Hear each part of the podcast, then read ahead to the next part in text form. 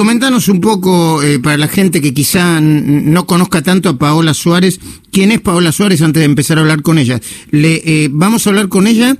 Ella está en este momento en Asturias, ¿eh? en España, donde vive. Dale, Hermán. Número uno del mundo durante varios años como doblista junto con su compañera, la española Virginia Ruano Pascual, semifinalista en single, además en Roland Garros, ganó varios títulos de Gran Slam eh, en dobles, una representante argentina extraordinaria y además, y esto a título personal, eh, simpática, educada, humilde, de esa clase de persona que da gusto tratar. Bueno, Paola, listo, ya está, ya que qué más podemos hablar, ya, te presentamos, no, no, sé si queda algo más. Paola, buen día para nosotros, buenas tardes para vos, ¿cómo va? Hola, buenos días, muy bien, muy bien, gracias. Bueno, ¿estás siguiendo eh, a Nadia y al Peque? Sí, sí, lo estoy siguiendo. La verdad que como para no seguir semejantes resultados que están teniendo en este Roland Garros. Mm. ¿Qué tipo de jugadora es Nadia Podoroska para los que eh, no sabemos tanto de tenis? ¿Cómo, cómo la definirías? Bueno, Nadia la defino como una jugadora que tiene, eh, hoy por hoy a mí me está asombrando muchísimo su mentalidad, eh, está afrontando, cada partido lo está afrontando con una frialdad increíble y ayer mismo enfrentándose a la número 5 del mundo eh, pudo cerrar el partido sin, sin que le temblara el pulso y eso creo que es buenísimo de cara a esta semifinal que tiene con una jugadora también muy accesible. Eh, Román te está escuchando, Paola. Gracias, Luis. Paola, te mando un beso y te pregunto algo muy, muy personal. Eh, ¿Qué hace una jugadora y qué hace su entrenador a 24 horas de jugar un partido como este cuando ya su nombre atraviesa las páginas de los diarios y, los medios de comunicación de todo el país, como ocurre hoy con Nadia Podoroska.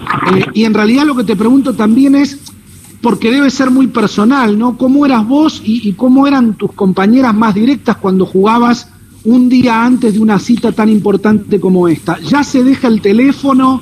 ¿Ya se deja de tener contacto con los demás y se focaliza en el partido? ¿O está bueno seguir recibiendo mensajes positivos? Bueno, eh, yo creo que cada uno tiene su, su forma de ser, pero en general, eh, bueno, uno obviamente disfruta después de haber ganado los cuartos de final, calculo que Nadia con su cuerpo técnico debe haber disfrutado del triunfo, pero el día previo a, jugar las semifinales que sería mañana, sigue con su rutina normal de lo que están haciendo cada día, calculo que irá al club, tocará un poco la pelota para sentirla un poquito, hacer alguna cosa que, que específica que no le haya salido en los cuartos de final o que ella se quiera sentir más cómoda y creo que a nivel prensa, en mi caso particular, trataba de abstraerme un poquitín, ¿no? De estar con el grupo mío y bueno, y estar enfocada en lo que es el, el torneo todavía, ¿no? Porque si no uno se dispersa mucho y mentalmente quizás eh, a veces no, no es lo que conviene. Eh, Paola, ¿cómo, ¿cómo es el tenis eh, eh, femenino hoy? ¿Es más físico que antes? Quiero decir, una jugadora más con más potencia, más poderosa, como la Williams, por ejemplo. ¿Tiene ya una, una buena parte de, del partido asegurado o es más técnico todavía y más pensado? Bueno, yo creo que un antes y un después, bien vos lo dijiste, cuando estaban las Williams, antes de las Williams y después de las Williams. A medida que ellas llegaron, creo que el tenis ya fue siendo mucho más eh, agresivo, que los, puntos son mucho más cortos y bueno, físicamente hoy por hoy las jugadoras eh, son atletas, digamos. Eh, se tiene muy en cuenta la parte física también. evolucionó muchísimo, antes quizás no, no era tan tan importante el físico y el por hoy sí. Román, ¿alguna pregunta más para Paola? Una más. Eh, la parte negativa, Paola, de todo esto es que cuando termine Roland Garros, el circuito femenino por este año se para, lo cual va a frenar este momento fantástico de Nadia. Eh, ¿Cómo debería encarrar su, su carrera a partir de ahora pensando en el año que viene? Y sobre todo, Paola, me imagino, con un dato no menor que ayuda mucho más allá de lo deportivo y es lo económico, ¿no? Poder rediseñar su carrera a partir del año que viene, también a partir de este detalle no menor. Sí, la verdad que yo le veo todo positivo, la verdad, aunque aunque se termine el circuito ahora, lo veo positivo. Nadie el año que viene va a poder entrar en todos los torneos directamente en el cuadro principal, no va a tener que jugar ninguna quali. Eh, va a terminar un año con una confianza increíble y ya van a poder armar un calendario en los torneos que realmente ella quiera jugar y que armen con su cuerpo técnico y no en los torneos que entra por ranking o no entra. Entonces eso ya es muy diferente y después a nivel económico, bueno, le da un respiro increíble y también poder formar su, su cuerpo su cuerpo técnico y poder viajar con, con quien ella realmente necesite y que se sienta bien, ¿no?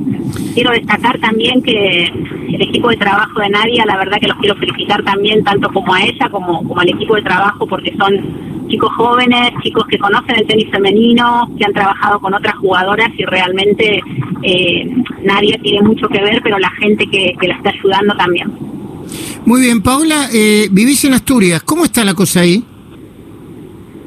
Bueno, acá estamos, estamos queriendo salir, pero me parece que nos van a meter otra vez adentro, mm. porque sí, está complicado el tema, hay mucho rebrote, la verdad que ahora están poniendo, hay muchas eh, provincias que han cerrado otra vez, eh, no, no se pueden salir de las provincias. Bueno, por ahora los niños están yendo al colegio, estamos tratando de hacer vida normal en Asturias, pero no vemos lejos que quizás puedan tomar medidas también acá. Bueno, y, y, fuera de eso, ¿estás tranquila? ¿Estás bien? ¿Qué estás haciendo? Sí, me dedico a ser madre. Tengo un hijo de seis años, una niña de dos, y la verdad que eh, he dejado un poquito aparte el tenis. He tenido algunas propuestas para hacer, para viajar con algunas jugadoras rusas y bueno, he dejado un poquito al lado toda la parte tenística porque quiero disfrutar de esto, que también es algo que soñé toda la vida, poder formar una familia. Claro que sí. Paola Suárez, te mandamos un beso grande.